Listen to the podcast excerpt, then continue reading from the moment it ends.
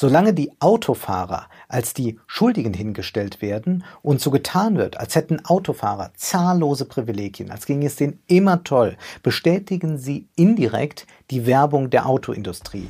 Sie bestätigen das Gebrauchswertversprechen, mit dem Auto sind sie wirklich schnell, stark und schön. Sie sind privilegiert. Sinnvoller ist eine ganz andere Strategie. Autonomes Fahren. Die Politikanalyse.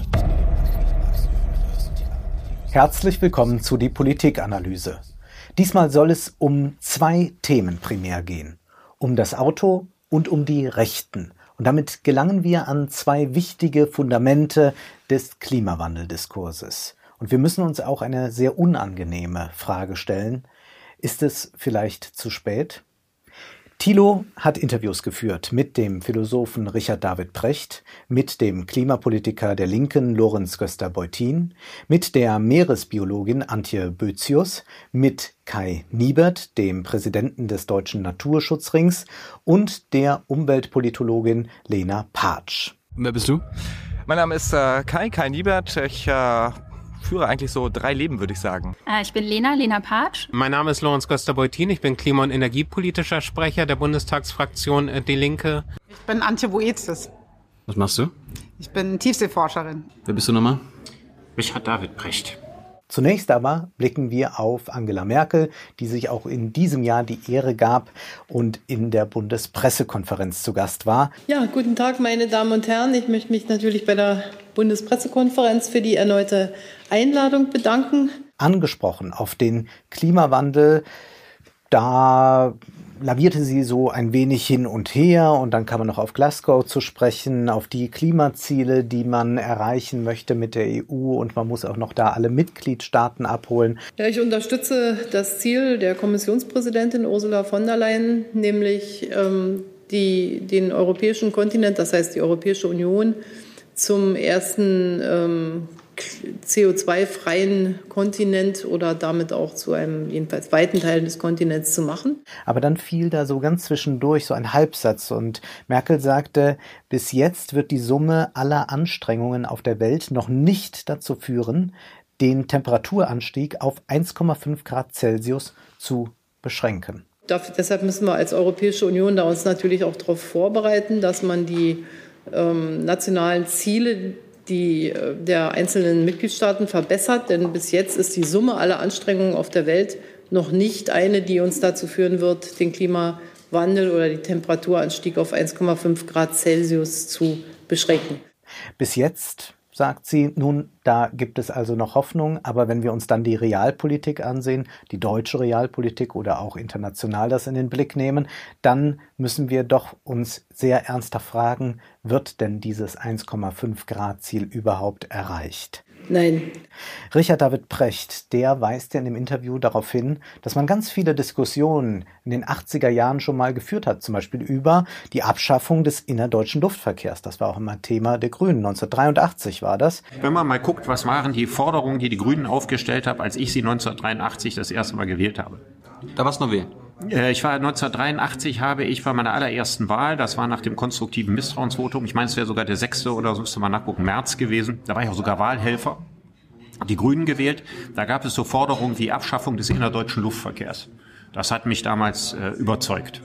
Ja, und wenn man, man sich mal überlegen würde, nach der Analyse, die damals war, Klimawandel war ja schon ein Thema. Ja, äh, wenn man, wenn man das damals umgesetzt hätte, ich meine, wie einfach wäre das noch gewesen in der Summe? Angesichts des Problems, was viel kleiner war, als es heute ist. Aber noch immer wird darüber diskutiert und inzwischen ist es sogar so, dass die Grünen dafür nicht mehr eintreten. Das ist natürlich alles verlacht worden und die ersten, die diese Ideale hergeschenkt haben, waren die Grünen. Nathaniel Rich hat eine große Reportage geschrieben über die Klimadiskurse in den 80er Jahren in den USA.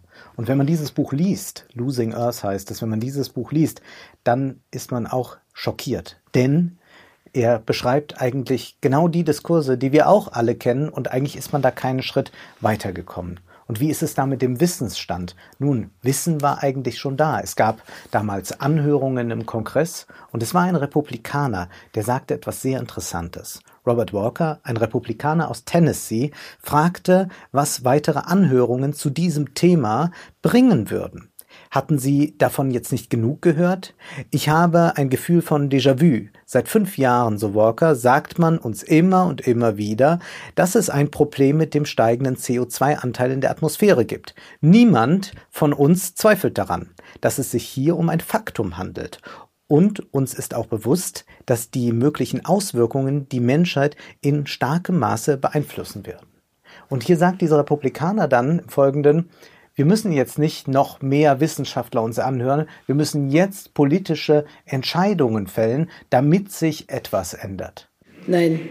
Wir wissen, wie die Geschichte dann weitergegangen ist. Wir können uns heute kaum noch vorstellen, dass ein Republikaner das sagen würde. Aber man war, wenn man so möchte, in den 80er Jahren schon einmal weiter.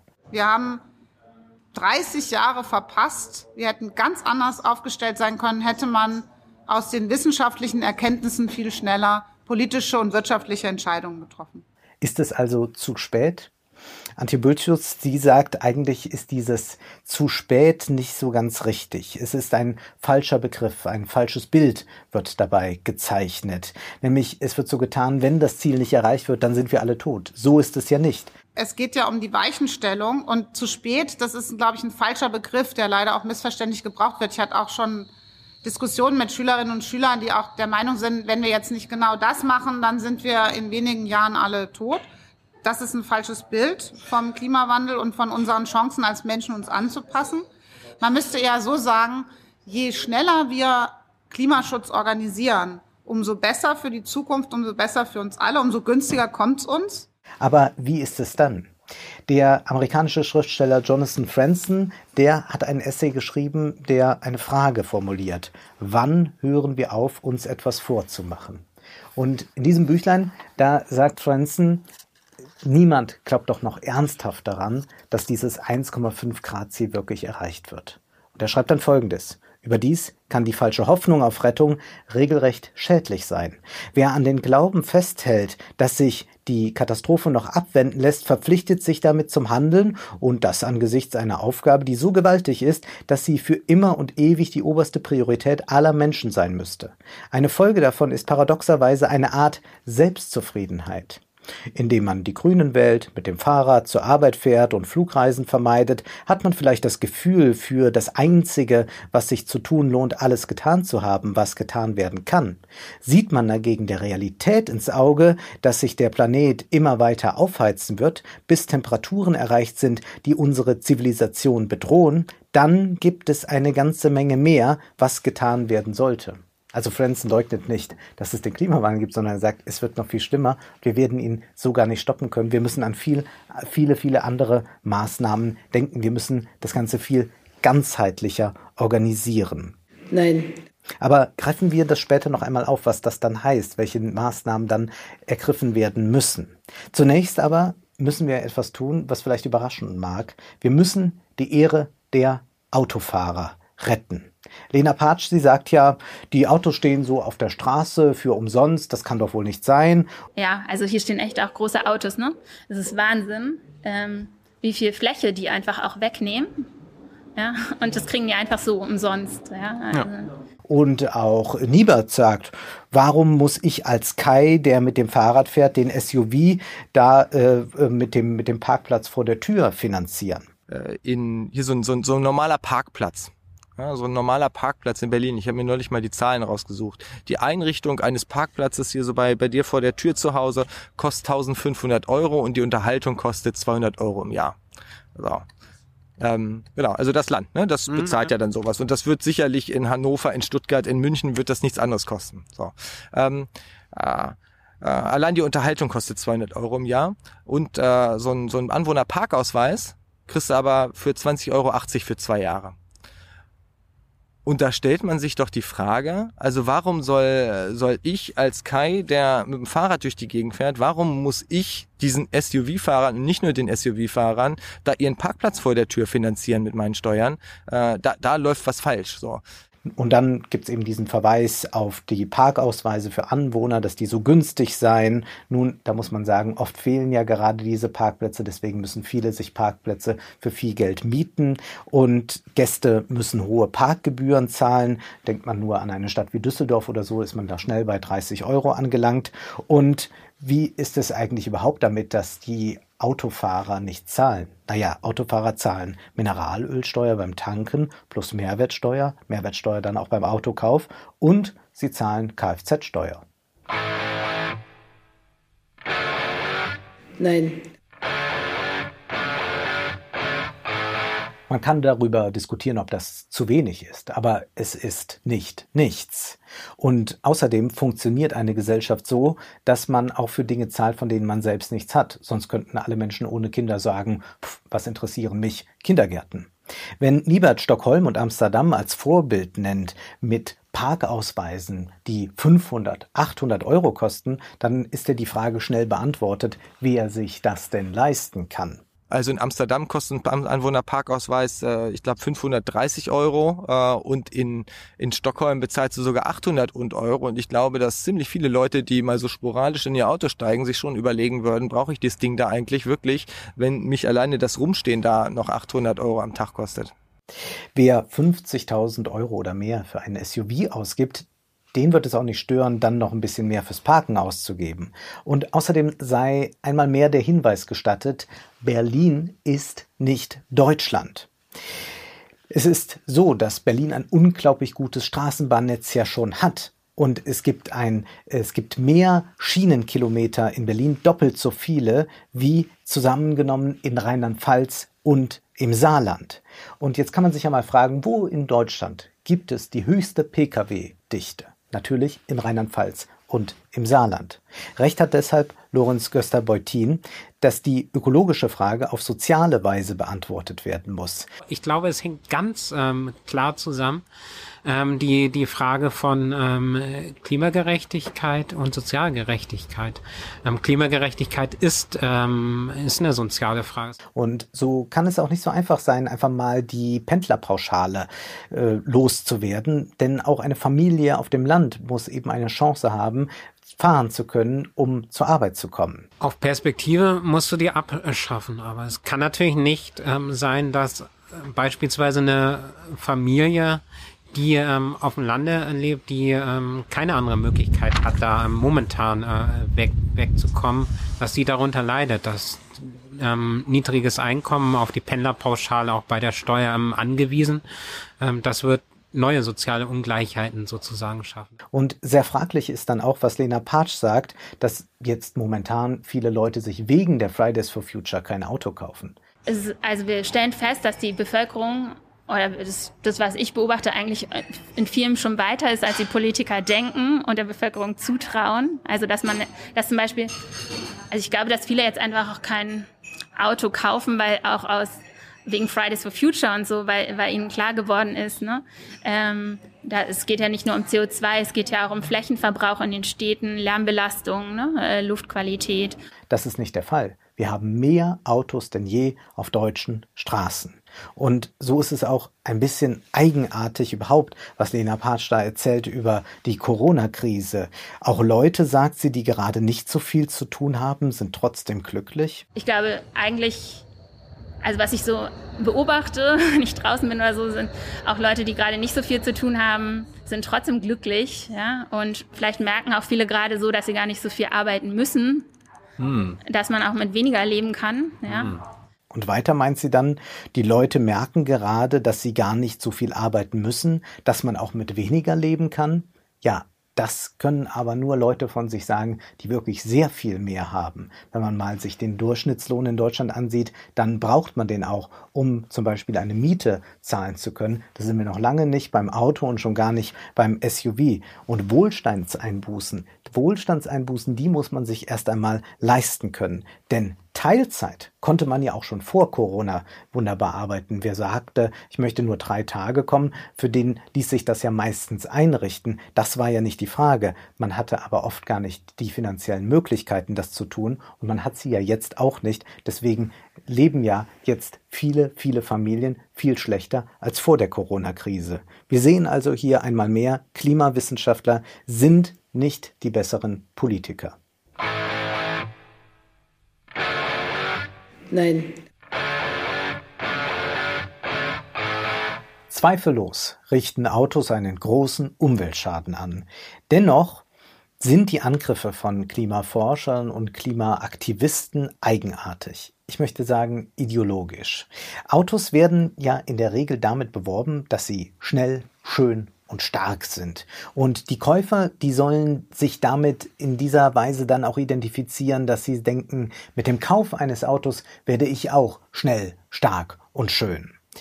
Karl Marx unterscheidet ja bei Waren bekanntermaßen zwischen dem Gebrauchswert und dem Tauschwert. Also der Gebrauchswert ist das, was den Käufer interessiert, was kann ich damit machen und das ist bei einem Auto eben nicht nur, dass man damit von A nach B kommt, sondern es kann auch so etwas sein wie, es macht mich schnell, schön und stark. Und dann gibt es eben den Tauschwert, das ist das, was für die Autoindustrie interessant ist, wie viel bekommen wir dafür, wenn wir es verkaufen.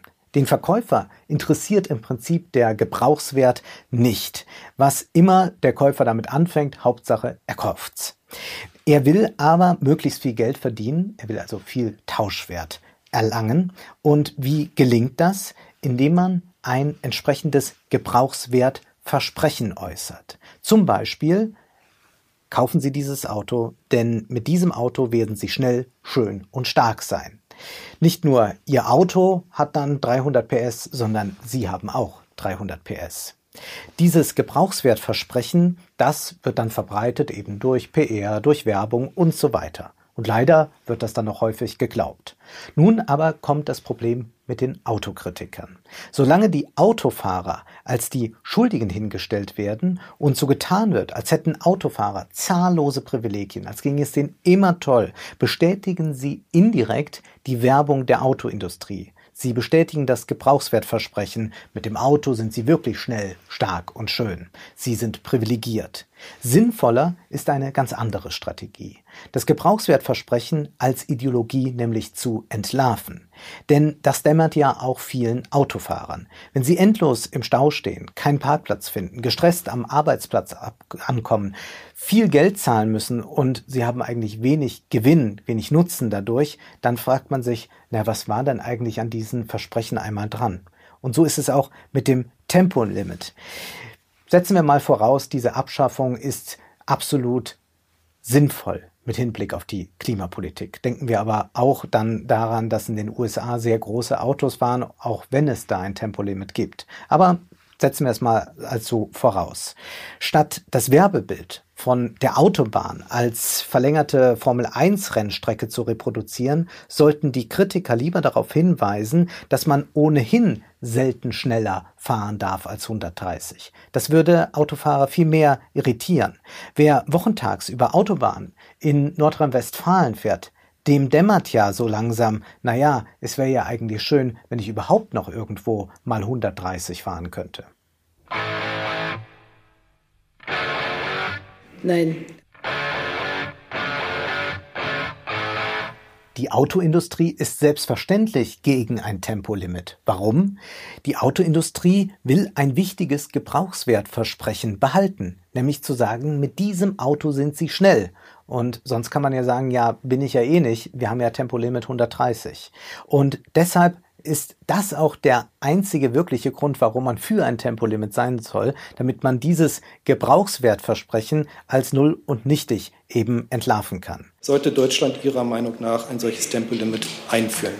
Ich persönlich bin der Meinung, dass die heute ja gängigen angepassten Geschwindigkeiten, die auch sehr variieren können mit der Tageszeit, ähm, ausreichen, um vernünftigen Verkehrsfluss hinzubekommen. Schließe mich also der Empfehlung im Augenblick nicht an.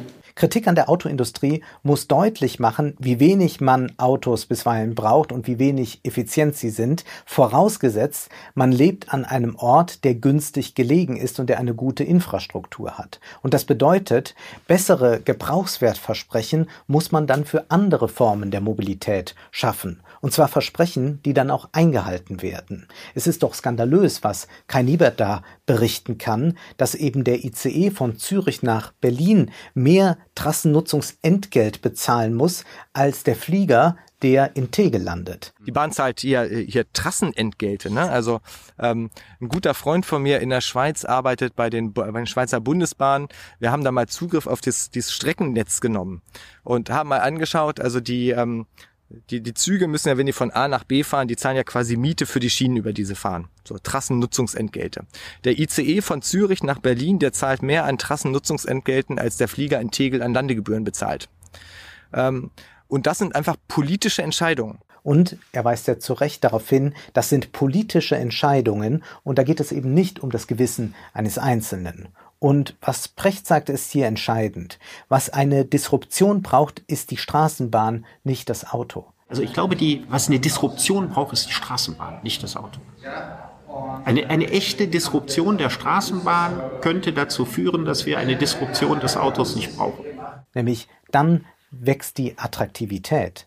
Und mit der E-Mobilität, da verschafft sich im Übrigen die Autoindustrie gerade ein neues, ein neues Gebrauchswertversprechen, nämlich klimafreundlich zu sein, plus schön, schnell und stark. Denn man kann ja bei dieser Klimafreundlichkeit sich auch mal fragen, wie weit es daher ist, wenn Tesla mit Autos wirbt, die hunderte von PS haben. Richard David Brecht weist ja darauf hin, dass also momentan es sogar so aussieht, dass eben der Kleinwagen mit wenig Hubraum eigentlich gerade noch das Sinnvollste ist. Dann wäre vermutlich von der Gesamtbilanz her im Augenblick ja, ein Diesel, eine neue Generation Diesel-Kleinwagen ist im Augenblick gerade so, wenn man alles einrechnet, so mit, mit herkömmlichem Verbrennungsmotor, das, das umweltfreundlichste, was wir derzeit haben. Das wird sich ändern, aber derzeit ist das so. Und deswegen könnte man eher mal darüber nachdenken, jetzt schon mal eine Hubraumbegrenzung einzufordern. Und blicken wir auch auf eben die ähm, Kollateralschäden, die entstehen, nennen wir sie einmal so, durch den Lithiumabbau. Richard David Precht geht ja dann auch auf einen Irrtum ein. Lange Zeit war er ein Verfechter des autonomen Fahrens. Welches Urteil musstest du von dir zuletzt revidieren? Ah, ich war mal geirrt. Ja, ich war mal ein Fan selbstfahrender Autos. Stimmt, ich erinnere mich, hast du mal erzählt. Ja, ich war auch der Überzeugung, dass sie sich relativ schnell durchsetzen würden. Das habe ich völlig revidieren müssen. Also je näher ich mich mit dem Thema beschäftigt habe, umso mehr musste ich plötzlich einsehen, was habe ich da für einen Unsinn erzählt das selbstfahrende Auto, das wär's doch. Das glaubt ja auch der junge Herr von der Jungen Union, Tillmann Kuban. Autonomes Fahren. Also ich bin ein großer Fan äh, davon, dass wir autonom fahrende Autos haben. Aber Richard David Precht muss das revidieren. Erst einmal besteht die große Gefahr, dass man in diese selbstfahrenden Autos einen Todesalgorithmus einprogrammiert. Und das ist eben mit der Menschenwürde nicht vereinbar, dass man eben Menschenleben gegeneinander ausspielt, soll das Auto gegen die Oma oder gegen das Kind fahren. Erschreckt hat mich dann allerdings, dass die Automobilindustrie, jetzt zunächst mal in Amerika, Tesla und so weiter, dass die ernsthaft darüber nachdenken, einen Todesalgorithmus einzubauen und menschlichen Lebenswert zu verrechnen. So, das geht gar nicht. Ja, totaler Verstoß gegen das Grundgesetz, gegen die Menschenwürde. Und was dann vielleicht das Entscheidendste ist bei den vielen Argumentationsschritten, die er nennt, ist eben die Kontrollgesellschaft, die so entsteht. Nämlich um das überhaupt zu gewährleisten, dass es ein autonomes Fahren gibt, müsste man die gesamte Stadt, das gesamte Netz überwachen. So, und auf meine verblüffte Nachfrage, woher die denn so schnell wissen wollen, wenn ich da jetzt wie auf dem Rosenthaler Platz stelle und Verkehr aufhalte, sagte, was denken Sie, was selbstfahrendes Auto bedeutet? Die ganze Stadt wird voller Kameras und Sensoren sein, weil der irrationalste Verkehrsteilnehmer, der Fußgänger, pausenlos gemonitort, übermacht und verstanden werden muss, damit die selbstfahrenden Autos auf ihn reagieren können. Mhm. Das heißt also, wir leisten uns chinesische Verhältnisse. Also alles das, wo wir sagen, das wollen wir niemals haben. Ja, wir wollen keine, kein Social Credit System, wir wollen keine Überwachungsdiktatur und so weiter. Das handeln wir uns alles ein, nur weil wir glauben, das selbstfahrende Auto sei das die Lösung unserer Verkehrsprobleme. Die ganze Stadt, sagt Precht, wird voller Kameras und Sensoren sein. Wir leisten uns chinesische Verhältnisse. Und ich frage mich jetzt gerade, warum Kuban jetzt Fan des autonomen Fahrens ist. Naja, gut, so Überwachung findet die Union ja generell nicht schlecht. Autonomes Fahren. Nein, Aber es gibt noch ein Gebrauchswertversprechen beim Auto, nämlich die Sicherheit, man könnte auch sagen, die soziale Verpanzerung. Warum lieben denn die Rechten das Auto so sehr? Denken wir doch mal an die Katastrophenfilme, die wir gesehen haben. Hat man jemals, wenn der Wirbelsturm nahte, die Flut oder die Seuche oder die Aliens kamen, einen Protagonisten erlebt, der seelenruhig in einen Bus einsteigt oder sich ein Bahnticket bucht? Nein, sofort haben wir Szenen im Kopf von Menschen, die zum SUV meistens ja rennen, die Zentralverriegelung schließen und dann versuchen irgendwie zu entkommen. Was, könnten wir fragen, wenn die SUV-Fahrer viel mehr Angst vor dem Klimawandel haben als die Fahrradfahrer? Fest steht, wir beobachten in Katastrophenfilmen und in unserer Realität eine Entsolidarisierung in der Gesellschaft. Jeder gegen jeden. Dafür sprechen eben diese Riesenkarosserien. Andreas Kemper hat ja schon einmal bei Thilo ausgeführt, warum die Rechten vom Klimawandel profitieren könnten.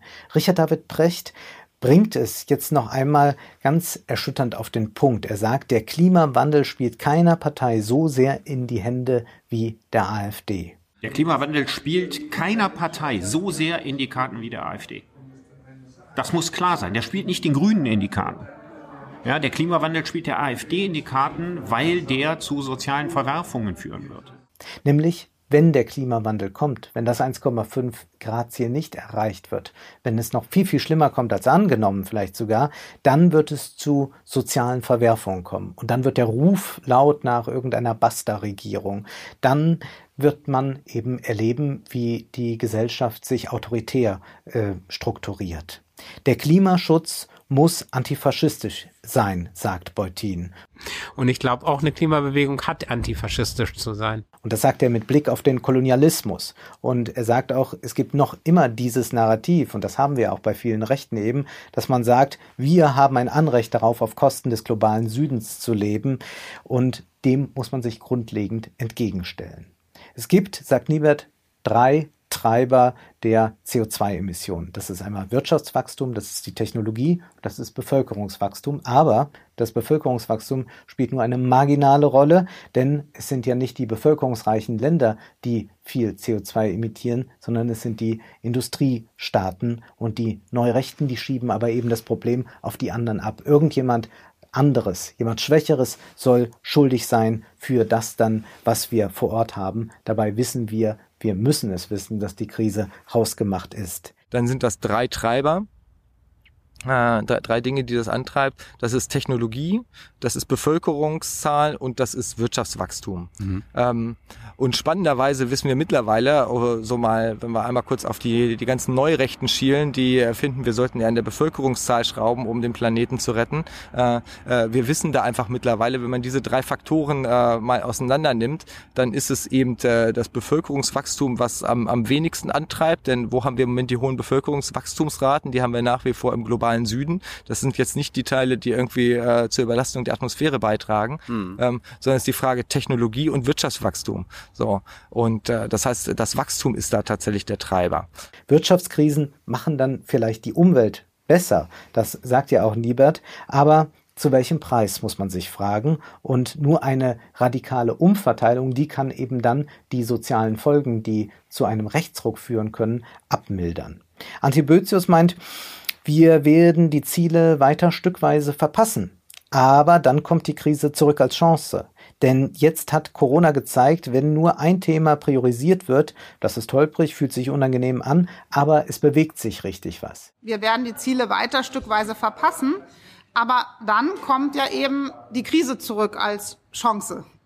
Also auch jetzt hat ja Corona gezeigt, wenn so eine Krise ist, wo nur ein Thema priorisiert wird, das ist holperig, fühlt sich unangenehm an, aber es bewegt richtig was. Ja, das mag ja sein. Die Frage ist nur, wohin bewegt sich das dann? Vielleicht nach ganz rechts. Autonomes Fahren. Nein. Und dann sagt sie noch, die Krisen, die wir jetzt verursachen, werden mit viel Leid und Schmerz dafür sorgen, dass wir anders entscheiden. Und was wir halt nur sagen können als Erdsystemwissenschaftler, die Krisen, die wir uns jetzt gerade anlegen, die uns alle betreffen werden, die werden dann mit viel Leid und Schmerz aber dazu führen, dass man aufwacht und dass wir anders entscheiden. Na, auch da kann man skeptisch sein oder man kann sagen, ja, anders wird dann entschieden, aber sicherlich nicht äh, in der Hinsicht, dass es sozialer und ökologischer werden wird. Aber jede Krise, muss man doch sagen, wenn man zurückblickt auf die Vergangenheit, hat doch die Ungleichheit eher verschärft. Bleiben wir doch mal bei dem Begriff Artensterben. Ja, das ist ja auch etwas, was immer wieder im Klimadiskurs fällt. Ja, wer stirbt dann immer der Schwächere. Das erleben wir doch jetzt gerade auch in der Corona-Krise, wenn wir auf die Solo-Selbstständigen blicken, auf die Gastronomie. Dass Corona zu sozialen Verwerfungen führt, das erleben wir doch jetzt schon bereits. Und das ist ja noch eine vergleichsweise kleine Krise für das, was dann da kommen könnte 2035 und die folgenden Jahre.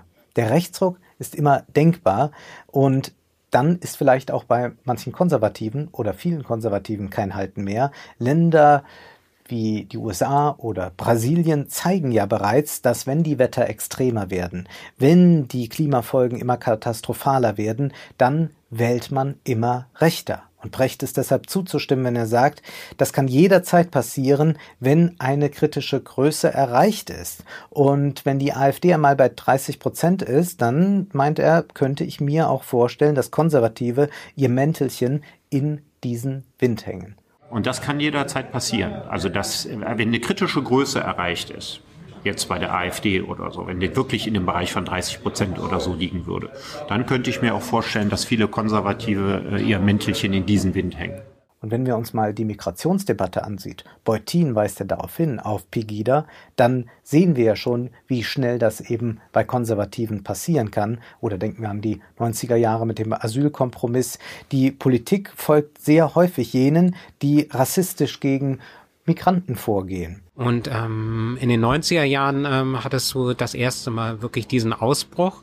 Und Konsequenz war ja dann ähm, die, dieser sogenannte Asylkompromiss, das heißt die grundlegende Einschränkung unseres Asylrechts. Also kann man sagen, dass die, ähm, die ähm, Mölln, ähm, Solingen, ähm, Hoyerswerda und andere Sachen gemacht haben, die haben sich da ein Stück weit ähm, durchgesetzt, ähm, weil die Politik dem ähm, äh, gefolgt ist. Die AfD hat schon gewirkt, bevor sie im Parlament war. Mit Pegida haben wir eine Gruppierung, die überhaupt nicht im Parlament ist, aber trotzdem war sie sehr einflussreich auf die Politik der Konservativen, aber auch der Linksliberalen bisweilen. Und es gibt gerade in Krisen dann, wie Beutin sagt, so eine Suche nach Deutungsangeboten. Und die Deutung, die die Rechten liefern, die ist dann einfach und falsch, aber sie ist eben simpel und deswegen auch sehr attraktiv die, die da unten stehen, die sind schuld. Und ähm, diese Idee, ey, wenn es dir ähm, dreckig geht und wenn du arm bist, ähm, bist du selbst ähm, schuld ähm, dass das zum Zerfallen der, der Gesellschaft ähm,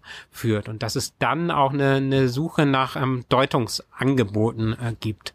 Mhm. Und äh, klar, Faschisten äh, geben eine Deutung. Es ist eine einfache äh, Deutung, die, die sie einem anbieten. Die komplexe gesellschaftliche Zusammenhänge ähm, zusammenschrumpft auf ähm, die, die ähm, unter dir ähm, stehen, ähm, die äh, sind äh, schuld sozusagen. Eine extrem ungleiche Gesellschaft ist besonders anfällig für Faschismus. Deshalb sind gerade auch die Charity-Milliardäre so kritisch zu sehen. Denn wir bekommen ja durch diese mächtigen Charity-Milliardäre unsere eigene Machtlosigkeit demonstriert. Und trotz ihres politologischen Hintergrunds hat Lena Patsch da doch etliche demokratietheoretische Defizite. Autonomes Fahren. Nein. Zunächst einmal sagt Patsch. Naja, bei meiner Familie weiß ich es auch so, ne? Also ich glaube, dass, ähm, dass niemand nur, also ein Unternehmen zu leiten. Du bist ja auch Unternehmer im Grunde genommen. Im Grunde schon. Ja, also du machst ja nicht den Job nur, um Geld zu verdienen. Ja? Richtig. Ja. Und ich glaube, das trifft auch die meisten zu, dass sie irgendwie einen Beitrag zur Gesellschaft leisten wollen. Unternehmer machen doch nicht einfach nur etwas, um Geld zu verdienen. Doch. Und das müssen sie eigentlich auch tun. Beziehungsweise sie müssen dafür sorgen, dass sie eben konkurrenzfähig sind, national wie international. Und sie sind dadurch gewissermaßen in Sachzwängen gefangen. Solange auch ein umweltschädlicher Weg der günstigere ist, der mehr Profit verspricht, der einen konkurrenzfähiger macht, dann ist das der Weg, den man eher einschlägt. Selbstverständlich gibt es dann Unternehmen, die sagen, wir wollen jetzt ökologischer sein, aber sie machen das jetzt nicht einfach nur intrinsisch, weil sie das schon immer machen wollten, sondern auch damit verschaffen sie sich selbstverständlich einen Wettbewerbsvorteil. Sie werden dadurch attraktiver und sie stellen sich auch für zukünftige Märkte auf. Das heißt, sie machen es am Ende doch, um Geld zu verdienen. Das ist nicht verwerflich, aber man muss doch diese Logik zunächst einmal darin verstehen. Staatliche Regulierungen allein helfen deshalb, gewisse Standards zu garantieren. Der Rest ist dann eher eine PR-Veranstaltung, wenn es um Selbstverpflichtung und all dies geht. Und wenn deutsche und ausländische Unternehmen es gerade freiwillig tun, dann sind sie im Gegensatz zur Bundesregierung ein bisschen vorausschauender und sie müssen es auch sein. Sie müssen eben an den internationalen Wettbewerb auch in 10, 15, 20 Jahren denken. Richard David Precht sagt ja auch, dass der Hauptanreiz für die Batterie gerade aus China kommt für die E-Mobilität. Aber das liegt eben an der chinesischen Regierung, die sorgt eben für gewisse Absatzmärkte und deswegen müssen unsere deutschen Unternehmen, die deutsche Autoindustrie darauf reagieren, denn eines darf natürlich nicht werden, ein Ladenhüter. Und jetzt sagen die Chinesen so, in Zukunft könnt ihr ja mit dem Verbrenner in China nicht mehr fahren. Der chinesische Markt ist ein Riesenmarkt, der größte der Welt, größer als der amerikanische Markt. Und da müssen die deutschen Autofirmen sehen, dass sie den Boden nicht verlieren. Und das ist sozusagen der Hauptanreiz, jetzt ganz schnell auf die Batterie umzuschwenken. Wenn es nur um die Umwelt ginge, dann könnte man auch sagen, ja, wir machen Hubraumbegrenzung, ja, nur noch Kleinwagen, ne? Gäbe es ja ganz andere Lösungen.